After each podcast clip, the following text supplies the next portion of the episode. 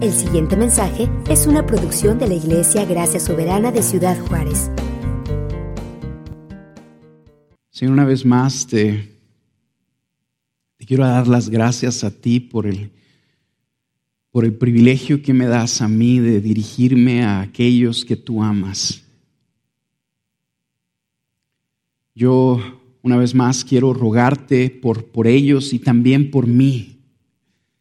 Y quiero rogarte que tú nos encuentres esta mañana, que nos encuentres por medio de tu Espíritu, que ilumines nuestro entendimiento, que podamos ver a Jesús juntos.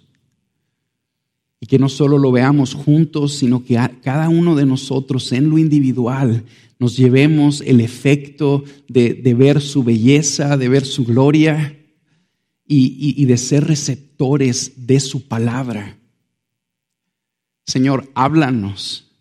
A ti te pedimos, háblanos. Yo pongo delante de mí, de ti, Señor, mi, mis limitaciones, mi, debilidad, Señor, mis, habilidades tan, limitadas, Padre. Yo quiero pedirte que a pesar de mí y que a través de mí tú le hables a los tuyos que este sea un, momento que contribuya a que como iglesia seamos discipulados, que seamos transformados, que sigamos avanzando hacia lo que tú como nuestro maestro tienes para nosotros. Es a ti a quien estamos siguiendo, es a ti a quien queremos agradar. Es tu nombre el que anhelamos ver glorificado.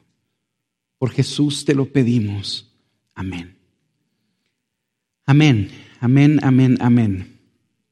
En el, en el capítulo 12 que vamos a estudiar ahora, vamos a empezar a ver una, una transición en la epístola de los romanos.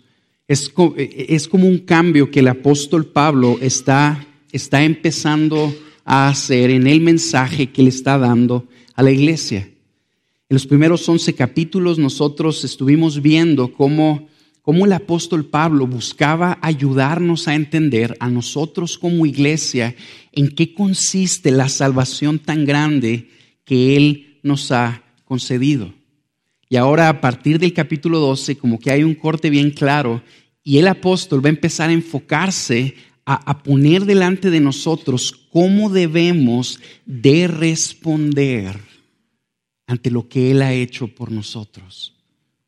Primero plasmó lo que Él hizo, su misericordia, y ahora pondrá delante de nosotros lo que tú y yo somos llamados a hacer por lo que Él ya hizo.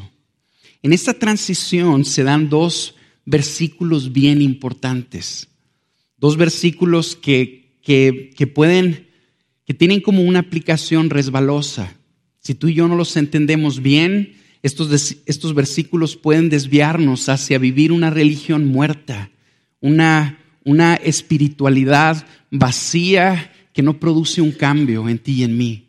Pero si tú y yo los entendemos, tienen la capacidad de ayudarnos a ti y a mí a abrazar la postura correcta, donde fluye la vida del Espíritu Santo, que, que, que, Él ha puesto en nosotros de manera que podemos caminar en todo lo que Él tiene para ti y para mí. El título del mensaje que vamos a, que vamos a estudiar juntos es Entrégate como un sacrificio vivo. Y lo vamos a ver en tres partes muy sencillas. La primera de ellas es el ruego del apóstol. La segunda es la explicación que el apóstol da de ese ruego. Y la tercera tres aplicaciones prácticas, primero Dios que las alcancemos a ver todas, de cómo se ve ese ruego o cómo se ve que nosotros respondamos ante lo que nos está pidiendo. Así que lo vamos a, leer en, partes y, y, voy a empezar con el versículo 1. Dice Romanos 12.1, por consiguiente, eso es bien importante. Esas dos palabritas son bien importantes.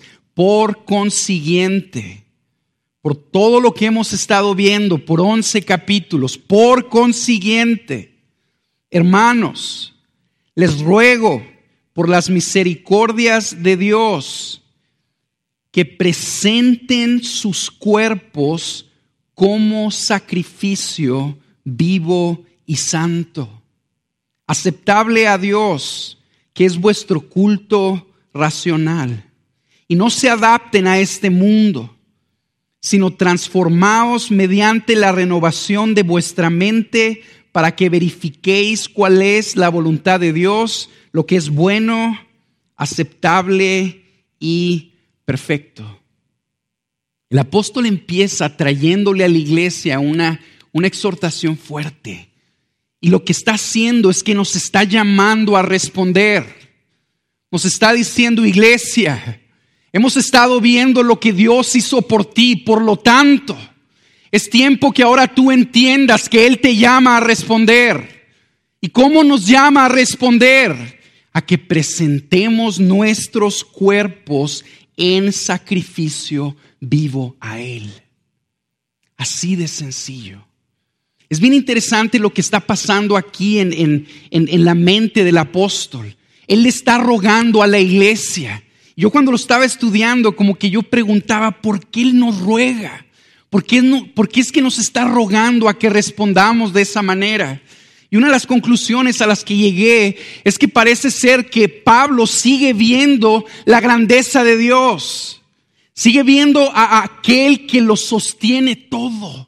Sigue viendo a aquel que es la fuente de todo. Sigue viendo a aquel para quien existe todo. Y al ver eso, él se recuerda que él fue quien se apiadó de nosotros, de seres tan quebrados y tan miserables como tú y como yo. Y cuando esas dos verdades se juntan, eso produce en él como un corto que nos dice, oye, date cuenta de esto, date cuenta de las misericordias que él ha tenido para contigo. La única respuesta congruente que tú y yo podemos presentarle a Él por lo que ya hizo es que entreguemos nuestras vidas en sacrificio vivo. Yo sé que algunos de ustedes patinaron un poquito ahorita que dije que es sorprendente que este Dios tan grande se apiadara de personas tan quebradas y tan miserables como nosotros. No tengo la intención de ofenderlos con eso, pero sí tengo la intención de corregir la forma en la que tú y yo nos vemos. Tú y yo nos vemos como grandes, como sabios, como dignos de alabanza y de aplauso. Y la realidad de las cosas es que la Biblia presenta una fotografía diferente de ti y de mí. En primer lugar nos está diciendo, ¿sabes cuál es la forma en la que Dios, este Dios majestuoso, se relaciona contigo y conmigo? Es por su misericordia. La misericordia es una compasión por el desfortuno de alguien e, e, e, es un amor compasivo que, que te mueve a querer ayudar a alguien que está quebrado y necesitado. Esa persona quebrada y necesitada somos tú y yo. Y es importante que lo recordemos. Tú y yo somos pecadores. Hemos desobedecido al Señor, hemos permanecido por años en una postura de hostilidad contra Él y eso nos hace merecedores de su juicio. Y tú y yo no podemos hacer nada para remediar esa situación. Pero la buena noticia es que Él sí lo hizo. Él sí hizo algo para remediar esto. ¿Qué hizo? Entregó a su Hijo a morir por nosotros entregó a su Hijo a que tomara nuestro lugar, a que recibiera nuestro castigo. Y por su muerte, gracias a su muerte y solo por su muerte, el día de hoy el mundo tiene una oportunidad. Y es que todo aquel que invoque el nombre de Jesús, todo aquel que crea en Jesús, será salvo. Eso es misericordia. Y Dios ha tenido misericordia de nosotros porque clavó a Jesús en una cruz. ¿Cómo debemos de responder a eso?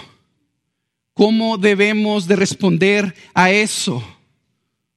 Simple y sencillamente presentando nuestras vidas, nuestros cuerpos en sacrificio vivo. ¿A qué se refiere la escritura cuando nos llama a presentar nuestros cuerpos en sacrificio vivo?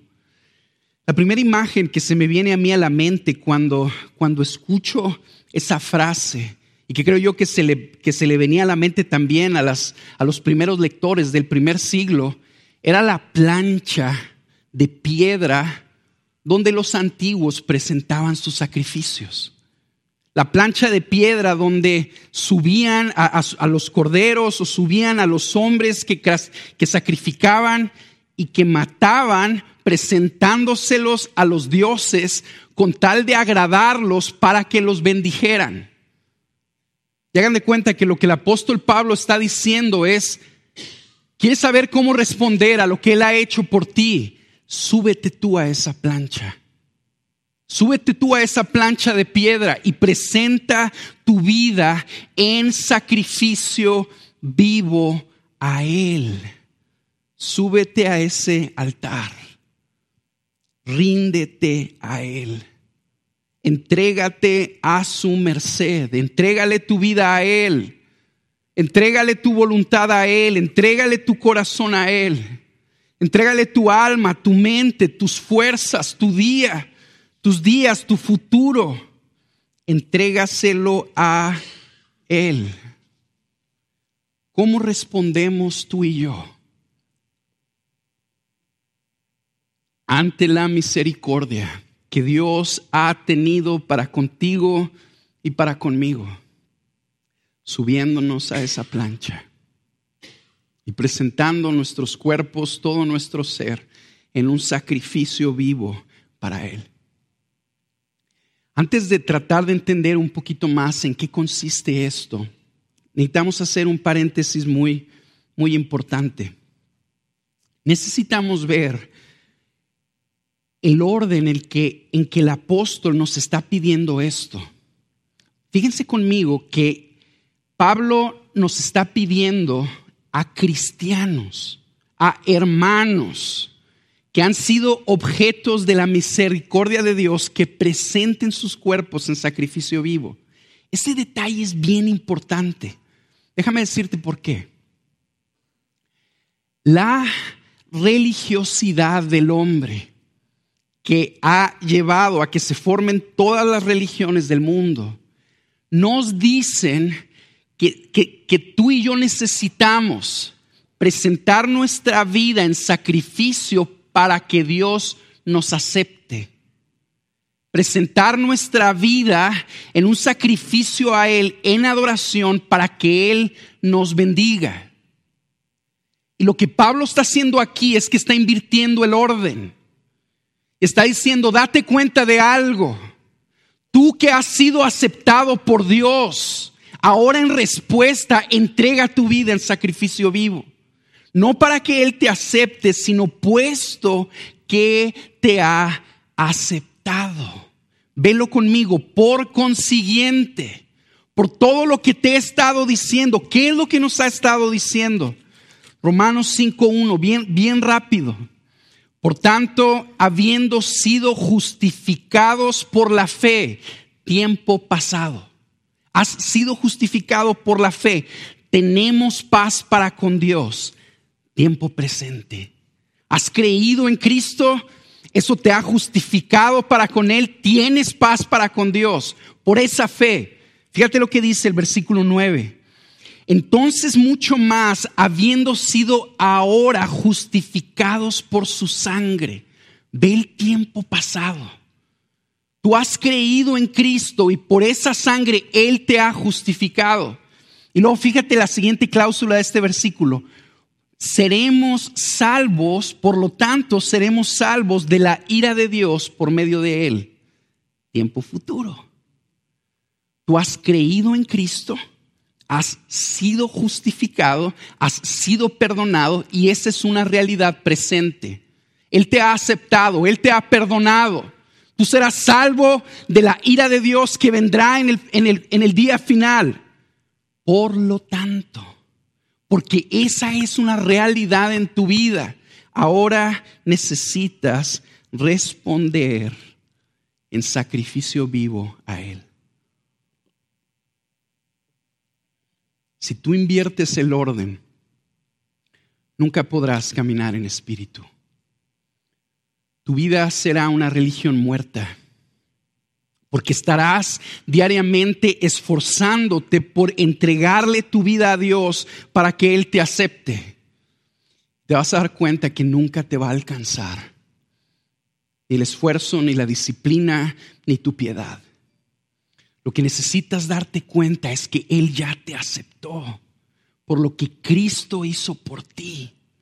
Y meditando en esa realidad de que el Hijo de Dios descendió a la tumba por nosotros que se entregó en una cruz por nosotros y que resucitó al tercer día. Tú meditando en eso, recordando que estás siguiendo a uno cuyo sacrificio fue suficiente para que fueras perdonado, para que fueras aceptado. Al contemplar esa misericordia, tú te mueves a entregar tu vida en sacrificio vivo.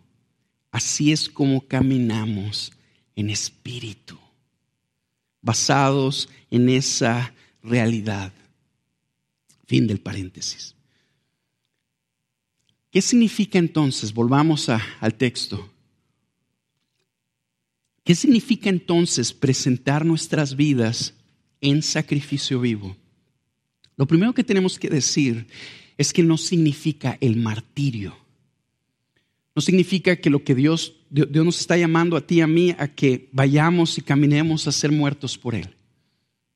Más bien significa que Él quiere que tú y yo vivamos muriendo a nosotros mismos diariamente por Él. Es, es presentándonos ahí, muriendo a nuestra voluntad que nos colocamos en la posición correcta, donde la gracia de Dios fluye, donde el poder del Espíritu Santo fluye, para que tú y yo caminemos en todo lo que Él tiene para nosotros. Ponte a pensar en esto. Tú y yo vamos a caminar en espíritu mientras nuestro cuerpo esté arriba de esa plancha. Mientras tú y yo estemos muriendo a nosotros mismos por Él. Es así como caminamos en espíritu. En el momento en que tú te bajas de la plancha del sacrificio y dices, ya no quiero morir a mí mismo por ti, ahora quiero seguir mi voluntad, en ese momento ya estás caminando en la carne, siguiendo tus propios caminos para ruina tuya. Aquí el apóstol nos está diciendo, Ve esa misericordia. Ve tanta misericordia. Que eso, y vela al punto de que eso te lleve a presentarte ahí en ese altar, presentando tu cuerpo como un sacrificio para Él. Necesitas saber esto, es así como adoramos a Dios racionalmente. Ese es nuestro culto, nuestra adoración racional. Fíjate qué interesante. La adoración a Dios no es que tú apartes un día de la semana para cantar algunos himnos. La adoración a Dios no es que tú un día a la semana vengas y presentes tus ofrendas económicas. La adoración a Dios no es que, que tú tengas algunos tiempos de ayuno al año. La adoración a Dios genuina es que tú y yo vivamos arriba de ese altar, entregando nuestras vidas en sacrificio vivo a Él. Esa es la adoración genuina. Ahora, Bueno, si, tú y yo nos quedamos aquí, nos vamos, o sea, podemos concluir, bueno, Dios quiere que me entregue yo en un sacrificio vivo, pero, pero como que esta onda todavía está un poquito abstracta. No, no, no logro ver exactamente los pies y la cabeza para, para saber cómo puedo caminar en ella. ¿Cómo, cómo le hago para caminar en, en sacrificio vivo? Yo creo que es lo que nos empieza a explicar el apóstol Pablo en, en la siguiente porción de este pasaje. Vamos a nuestro punto 2, la explicación del ruego que nos está presentando. Y yo creo que tú y yo podemos entender cómo se ve vivir en sacrificio vivo si, si entendemos la dinámica que se nos está presentando en el versículo 2. Como que es otra exhortación que Pablo nos está presentando que en cierta manera como que complementa lo que nos acaba de decir en el versículo 1. Y por medio de este complemento, creo yo que tú y yo podemos entender de una manera más clara a qué se refiere Él cuando nos pide que entreguemos nuestros cuerpos en sacrificio vivo a Él. Fíjate lo que dice el versículo 2. No te adaptes a este mundo. ¿Qué es vivir en sacrificio vivo? No te adaptes a este mundo, sino sé transformado mediante la renovación de tu mente para que verifiques cuál es la voluntad de Dios, lo que es bueno, aceptable y perfecto. Lo que está pasando aquí es que como que el apóstol Pablo nos está, como que está poniendo delante de nosotros un, como un caminito, una ruta. Nos está ayudando a ver que el cristiano vive en esa ruta y que es una ruta que tiene dos direcciones o dos polos opuestos únicamente.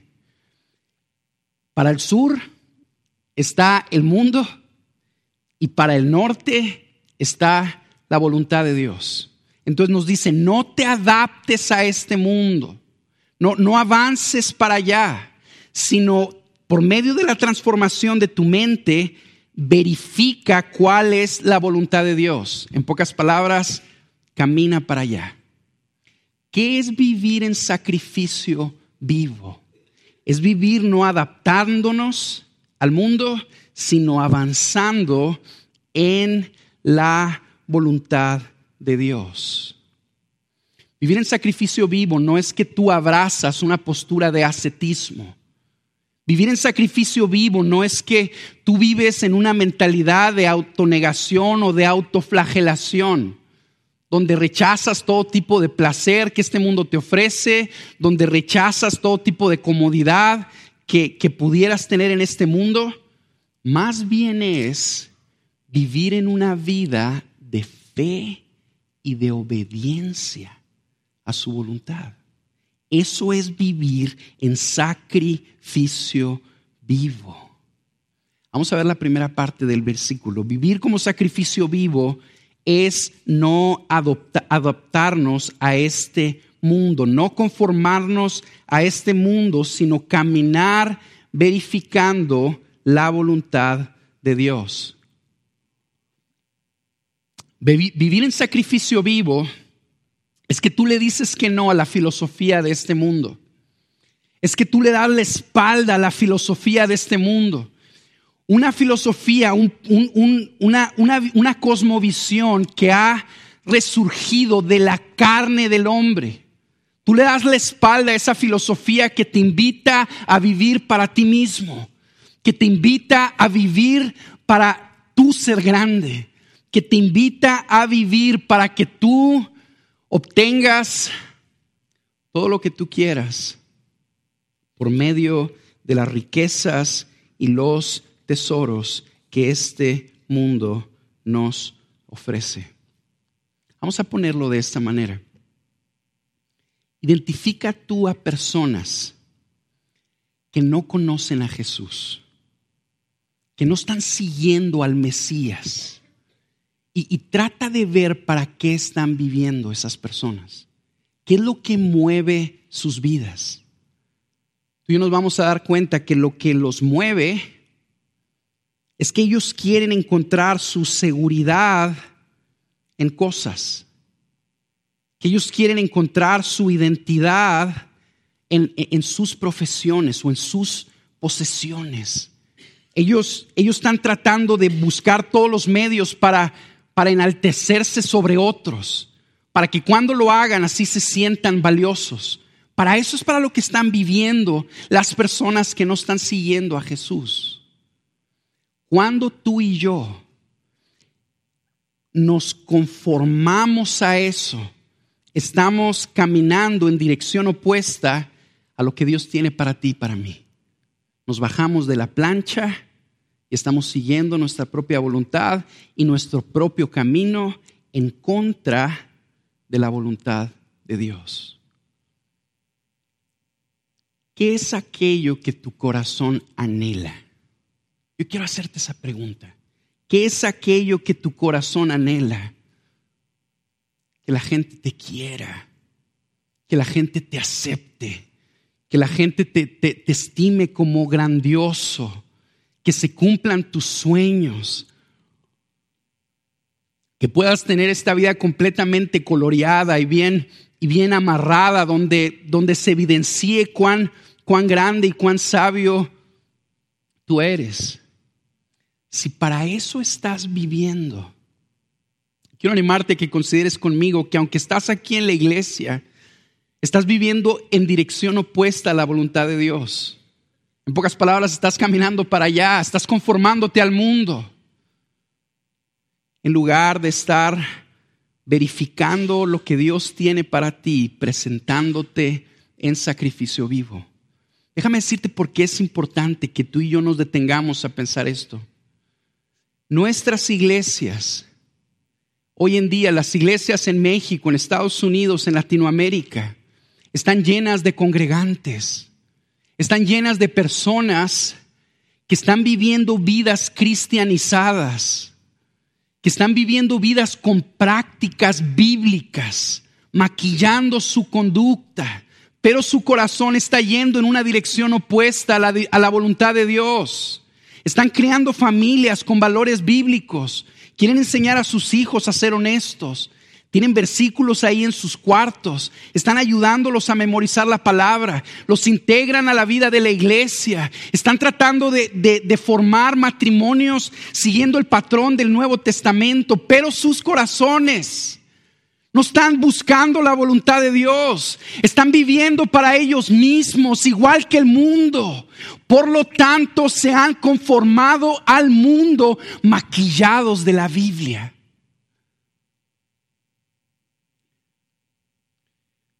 Eso es pérdida. Eso es pérdida. ¿Por qué? Porque es un autoengaño. Están profesando ser seguidores del Mesías, viviendo para ellos. En lugar de presentar sus cuerpos en sacrificio vivo, viviendo para Él. Si ese eres tú, quiero, quiero, quiero animarte a que, a que consideres que número uno, yo yo me identifico contigo. Yo, también soy igual que tú, carne. Y tengo estos mismos impulsos. Y estoy aprendiendo a permanecer en sacrificio vivo. ¿Cómo le hacemos? Número uno, identifica eso. Número dos, arrepiéntete. Y número tres, ve la misericordia de aquel que entregó a su Hijo en tu lugar y que lo levantó de los muertos. Esa misericordia y clávate ahí. Lo que, lo que va a pasar es que eso va a provocar a que tú anheles presentar tu vida en sacrificio vivo a Él. Esa es la primera parte.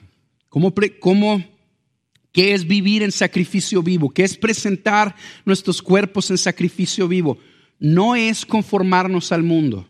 Eso no es es vivir verificando o caminando en la voluntad de Dios. Aquel que está, que ha presentado su cuerpo en el altar, está, o sea, vive tratando de identificar la voluntad de Dios. Ve, ve, la imagen aquí en el versículo. No te adaptes a este mundo. No te adaptes a eso. Niega esa corriente. Va en contra de mí. Te está invitando a vivir para algo que no soy yo. Niégala. Ok, bueno, ¿qué hago? No hago esto. Entonces, ¿para dónde? No te adaptes a este mundo, sino sé transformado mediante la renovación de tu mente para que verifiques cuál es la voluntad de Dios y camines en ella. ¿Cómo vivimos en sacrificio vivo? Siguiendo la voluntad de Dios para nosotros.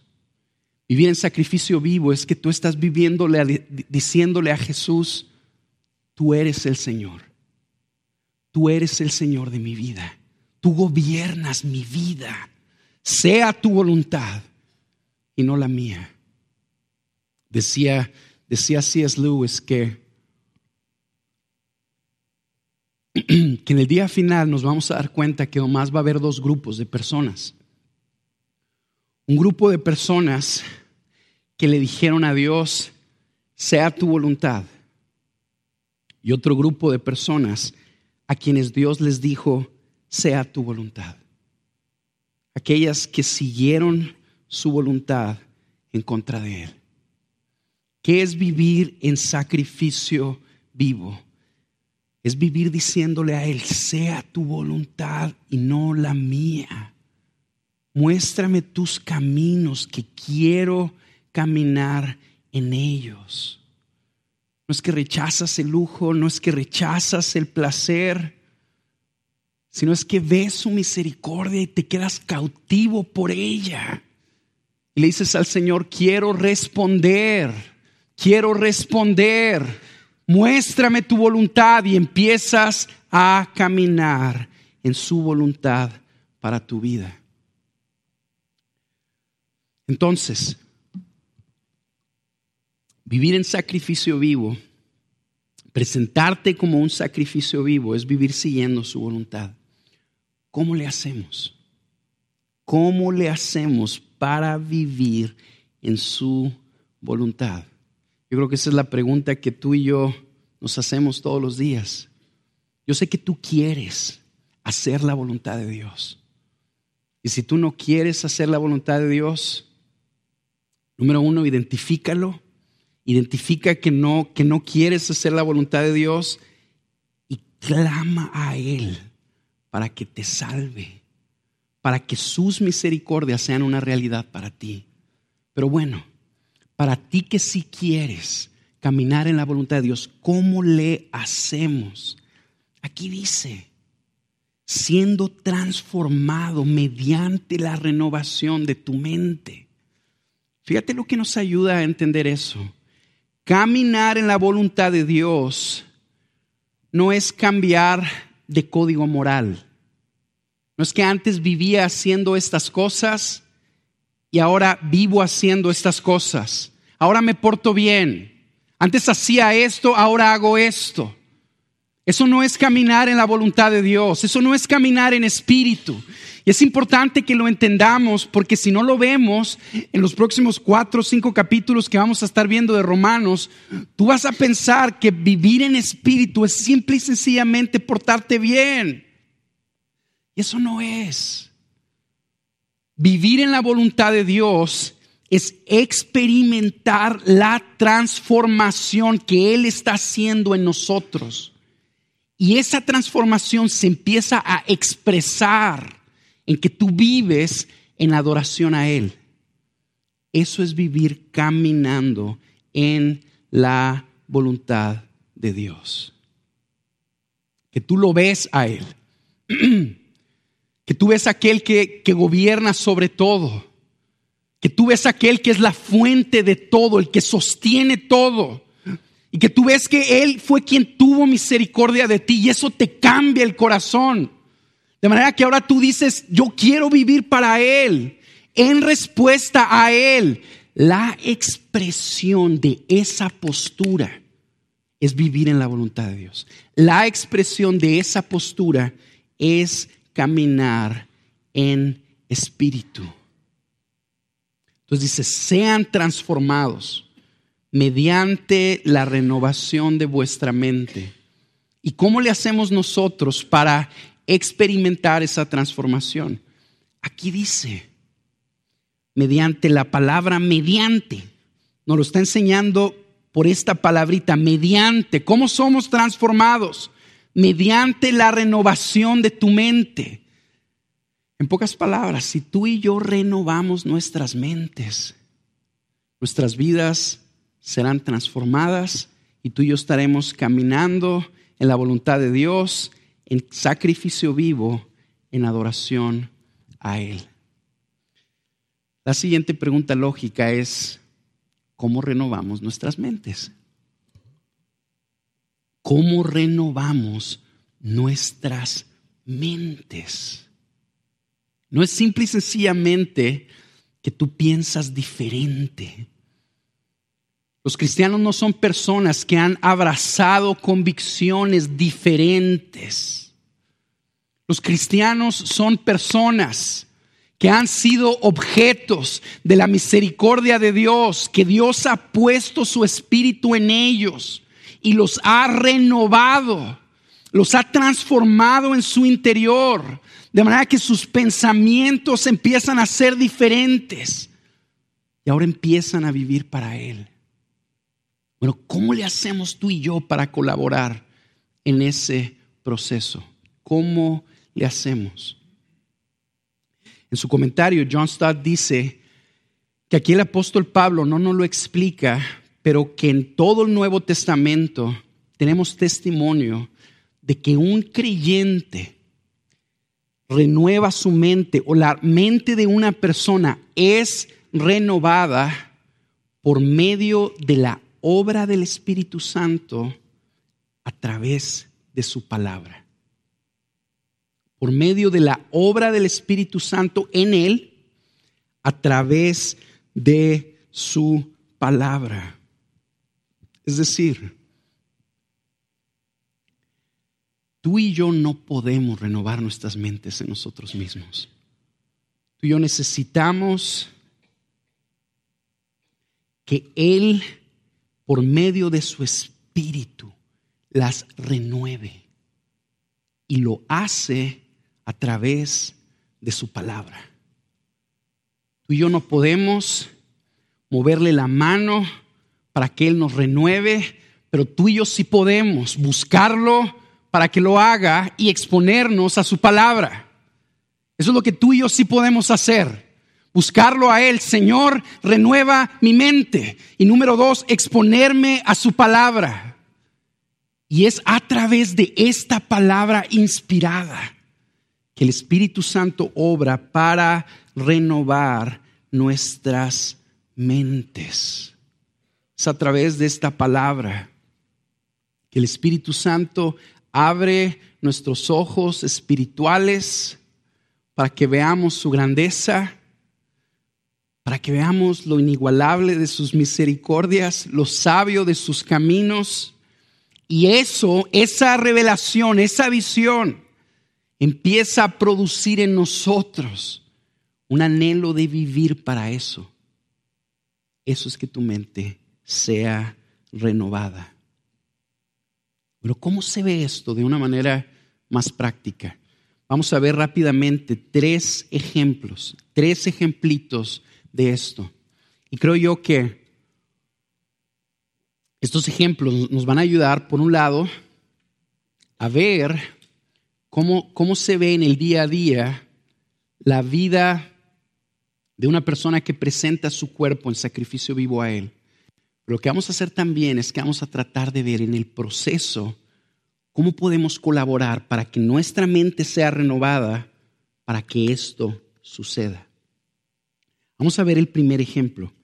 Despuésito, despuésito que, que Pablo nos explica estos dos versículos, empieza en estas siguientes porciones nos empieza a hablar de tres temas diferentes.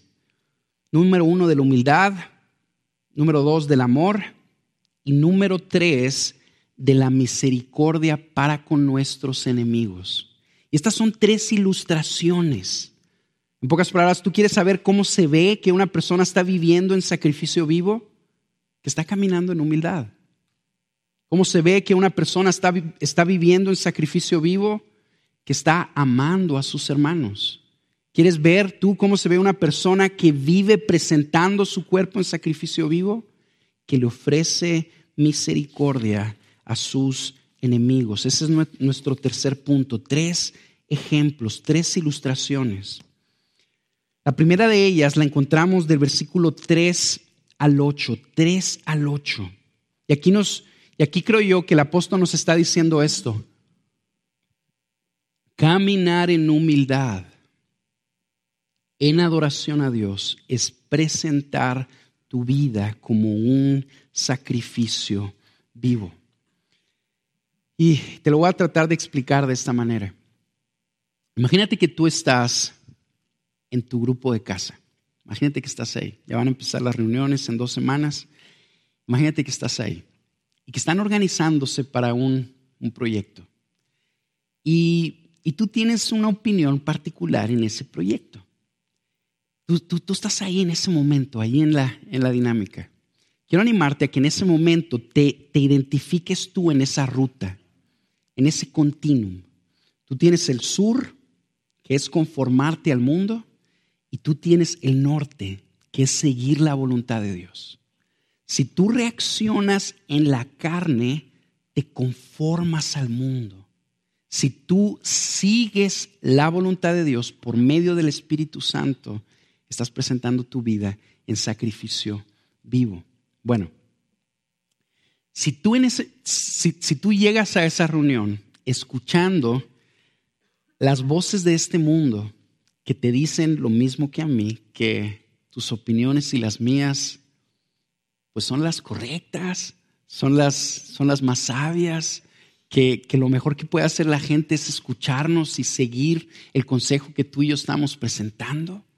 Si tú y yo escuchas estas, estas voces del mundo que te están diciendo que tú vales cuando los demás te siguen y tú estás ahí lo único que va a pasar es que durante toda la reunión vas a estar conteniendo por, por empujar tu punto, para que se haga lo que tú quieras. En lugar de contribuir, lo único que va a pasar es que vas a bater ahí el, batir el, el asunto un poquito. Bueno, ¿cómo le hacemos ahí para presentar nuestras vidas en sacrificio vivo? Imagínate que tú ese día te levantaste en la mañana a leer tu Biblia. Te levantaste a leer la palabra y estuviste leyendo Romanos 12. Y tú ahí en la mañana, leyendo la escritura, estuviste buscando que Dios te hablara. No te acercaste para cumplir con un devocional. No te, acercaste a la Biblia simple y sencillamente para, para cumplir tu día de lectura o para hacer puntitos con Dios para que vea que te estás esforzando y te bendiga en tu día y te vaya bien en tu trabajo. Tú te acercaste porque quieres un encuentro con Jesús. Alguien que ya sabes que te ama, no que tienes que convencer que te ame. Ahí estás tú. Entonces empiezas a leer la escritura y de repente el Espíritu te ayuda a ver que eres amado y que eres amado por misericordia. Te ayuda y te recuerda cuál es tu verdadera condición. Te ayuda a ver que no eres la gran cosa que piensas que eres, que eres una persona quebrada y miserable de quien Él se ha apiadado. Y en esa postura, tú estás buscando al Maestro para que el maestro te instruya, para que él te disipule, para que él te enseñe cómo seguirlo. Y te topas con este pasaje. Fíjate lo que dice. Porque en virtud de la gracia que me ha sido dada, digo a cada uno de vosotros que no piense más alto de sí que lo que debe pensar, sino que piense con buen juicio según la medida de fe que Dios ha distribuido a cada uno. Pues así como en un cuerpo tenemos muchos miembros, pero no todos los miembros tienen la misma función, así nosotros que somos muchos, somos un cuerpo en Cristo individualmente miembros los unos de los otros. Pero teniendo dones que difieren según la gracia que nos ha sido dada, usémoslos. Si el de profecía, uses en, en proporción a la fe, si el de servicio en servir o el que enseña en la enseñanza, el que exhorta en la exhortación, el que da con liberalidad, el que dirige con diligencia, el que muestra misericordia con alegría. Tú estás ahí sentado en tu habitación buscando en lo individual un encuentro con Jesús y Él empieza a instruirte. Él empieza a enseñarte cómo es que quiere que camines, cómo es que quiere que lo sigas. Si tú llegas a esa reunión de grupo de casa con esta mentalidad, tú vas a ver, ¿sabes qué? No soy tan chicho como creo. No, no soy yo el cuerpo que, necesita hacer todas las cosas. Soy un miembro más. Y mi parte es servir. Mi parte es con los dones que Dios me ha dado, aportar algo para que mis hermanos sean beneficiados. Cuando tú operas de esa manera, estás presentando tu vida en sacrificio vivo. Y la iglesia es edificada. Ejemplo número dos, vamos, vamos a verlo rápido. Es de los versículos 9 al, al 16, 9 al 16. Yo creo que el mensaje de estos, de estos versículos se puede resumir de la siguiente manera. Caminar en amor en adoración a Él es presentar tu cuerpo como sacrificio vivo. Esa frasecita de en adoración a Él es importante. Tú y yo no estamos presentando nuestros cuerpos en sacrificio vivo cuando amamos. Este mundo nos está invitando a amar continuamente, a aceptar a todos, a vivir vidas pacíficas, tolerantes, donde, donde le damos entrada a cualquier estilo de vida y nos dicen, cuando tú lo haces, estás amando, busca el bien de todos. Eso no es presentar tu vida en sacrificio vivo. Presentar tu cuerpo en sacrificio vivo es en relación a Él. No es que amas, no es que, te, no es que buscas hacer el bien, es que buscas hacerlo porque lo amas a Él. Porque, porque tú estás buscando presentarle a Él tu culto racional. Porque estás tú buscando adorarlo por lo que Él hizo por ti. Eso es vivir en sacrificio vivo. Tú y yo quitamos a Dios de la fórmula, tú y yo quitamos a Dios de ahí y nuestro cristianismo se limita a una moralidad que nos sirve a una moralidad que nos sirve, a una moralidad que no refleja a Cristo y a una moralidad que te invita a hacer todas esas cosas para ti, para tu propio beneficio. Eso no es sacrificio vivo. Sacrificio vivo es yo hago esto. Yo voy a amar a los demás, voy a amar a mis demás hermanos, pero lo voy a hacer en adoración a ti porque tú me amaste a mí. Parece, parece que la diferencia es muy poquita, pero en realidad es abismal. En realidad es abismal. Caminar en amor, caminar en amor con tus hermanos es vivir en sacrificio vivo. ¿Cómo se ve eso? Vamos a poner otro ejemplo rápido. Imagínate que, que tú estás en la iglesia bueno, no tienes por qué imaginarte eso. Pero estás, estás en la iglesia. Pero imagínate que llegaste a la iglesia buscando recibir de Jesús. A eso viniste. Tú viniste, o sea, tú viniste con una actitud donde decías, yo, yo, yo quiero encontrarme con Él. No, no, no, no viniste para, para cumplir, no viniste para que tu esposa estuviera contenta y tuvieran una, tarde tranquila. No, no, no viniste para que tus hijos vean pues que tú eres un buen padre y a lo mejor hasta para calmar tu conciencia un poquito. No veniste por eso. Tú, tú viniste y te sentaste porque quieres que Dios te hable. Y, tú te acercaste y tú, tú, tú le dijiste, Señor, háblame. Tú estás en esa postura. Estás sentado, no, no criticando a la persona que está hablando. No estás diciendo, ¿por qué, no, ¿por qué no está predicando el pastor Abelardo? ¿Por qué no está predicando Carlos? Tú estás ahí diciendo, Señor, háblame. Tú puedes hablar hasta por medio de burros. O sea, háblame a mí, Señor. Dime lo que tú quieres para mí. Revélate a mi vida. Y en esa postura empiezas a ver que, que, se da la invitación de los grupos de casa. Tú empiezas a decir, ah, los grupos de casa.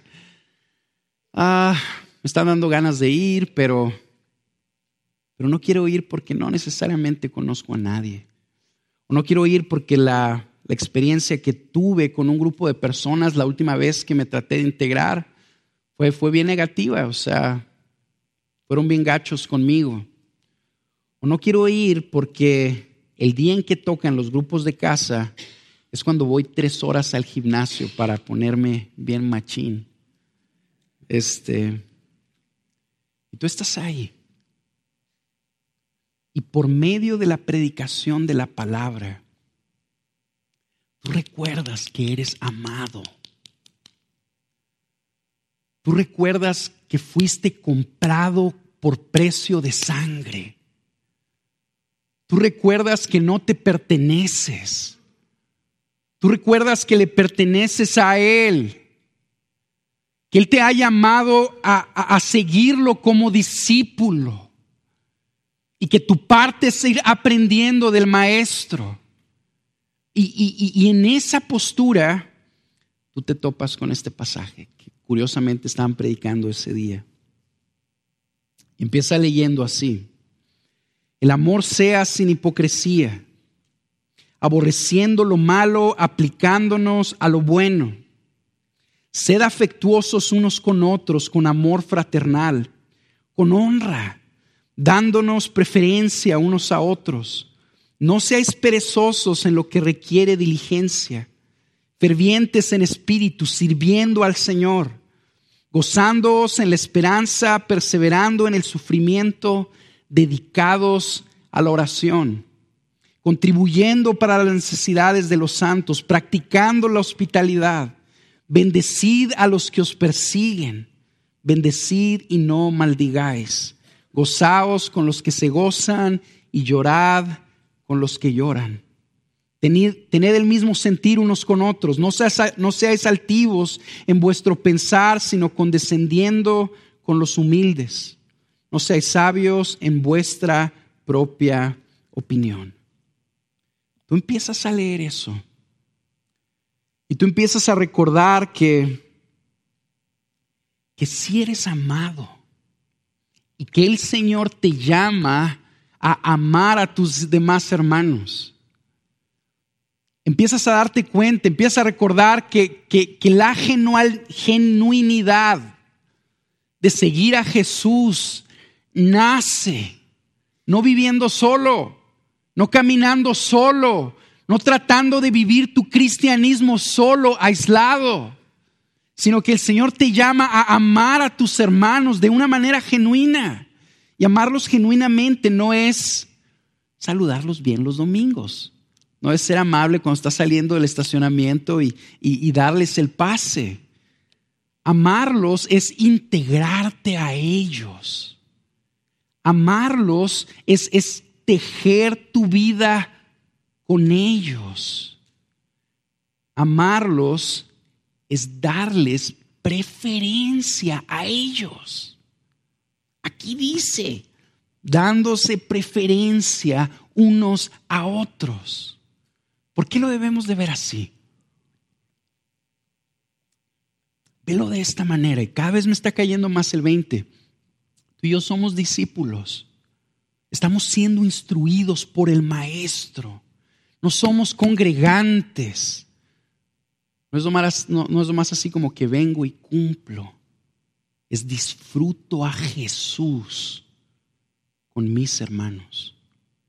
Es tejer mi vida con ellos, es gozarme con ellos, es llorar con ellos, es contribuir para sus necesidades, es practicar la hospitalidad con ellos, es abrirles mi casa para que vayan ahí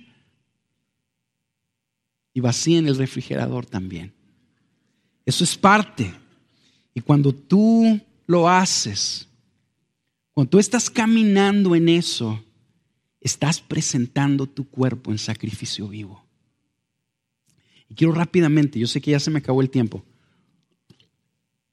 me queda bien poquito, un último ejemplito que vamos a ver bien rápido, pero quiero bien rápidamente decir esto. Muchos de aquí viven así mes tras mes. Están sirviendo a sus hermanos y pagando un precio tremendo por ellos. Y a veces los hermanos somos bien gachos y bien malagradecidos.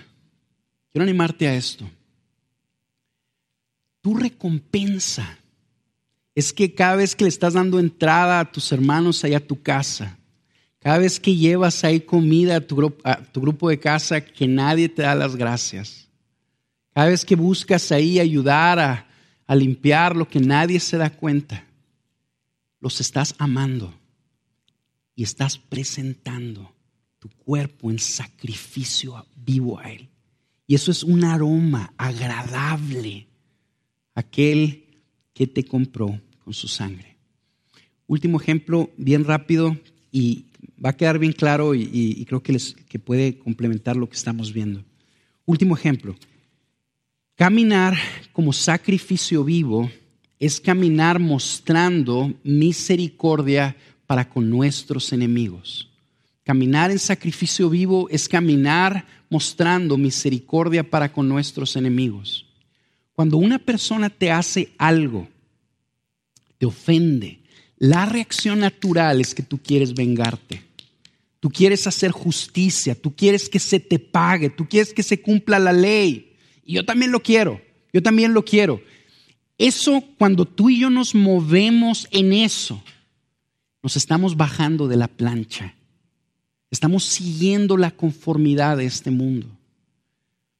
Tú y yo actuamos en sacrificio vivo cuando nos quiebra la misericordia de Jesús.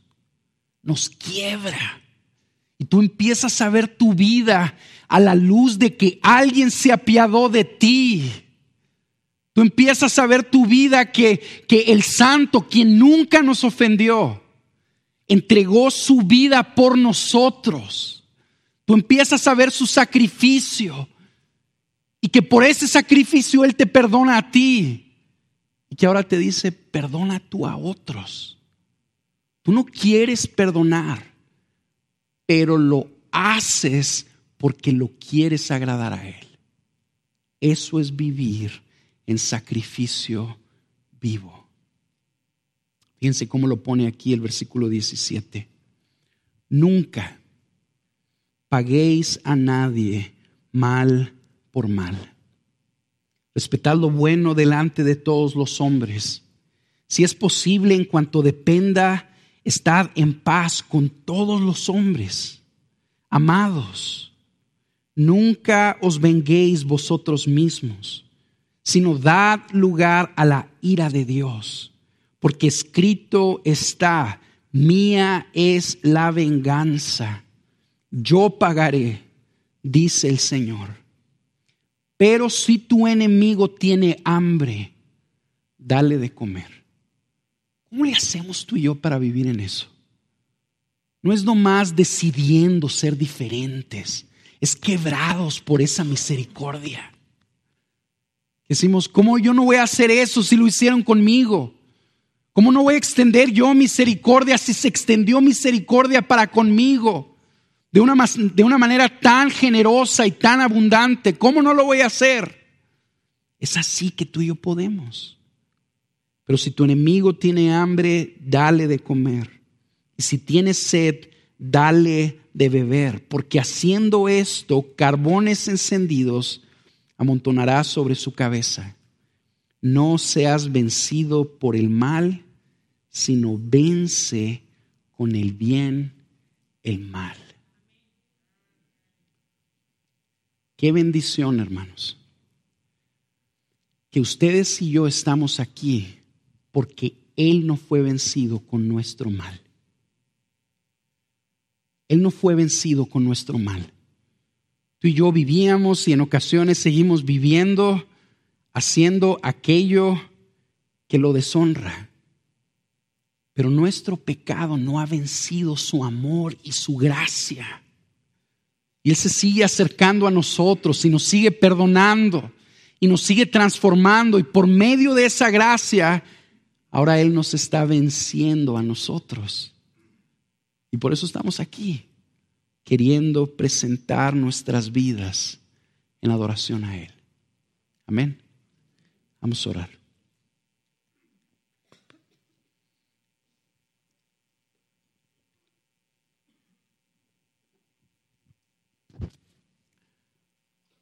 Señor, te una vez más te damos gracias por tu misericordia, gracias por la exposición de tu palabra.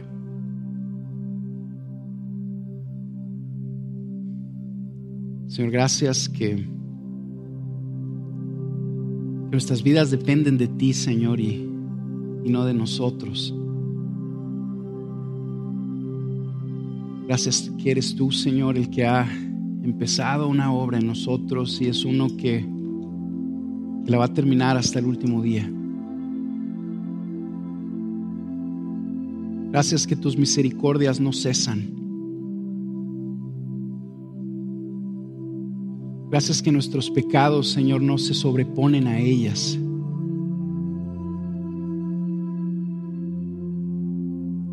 Gracias que es el sacrificio de tu Hijo lo que cuenta. Yo quiero rogarte que por medio de tu Espíritu, tú nos ayudes a conocer cada vez más, de maneras más profundas, esas inagotables misericordias que tú tienes para con nosotros. Tú ayúdanos, es, es tu obra. No la podemos hacer nosotros, hazla tú en nosotros. Y por medio de esa iluminación, Señor, brote de nosotros una, una pasión que tú nos ayudes a concretizar. Una pasión por presentarnos como sacrificios vivos. De manera que nosotros como individuos y como iglesia te adoremos. Que como matrimonios, como familias, te adoremos. Que lo que tú recibas como respuesta de parte nuestra sea adoración de tu pueblo. Hazlo en nosotros, Señor. En el nombre de Jesús te lo pedimos.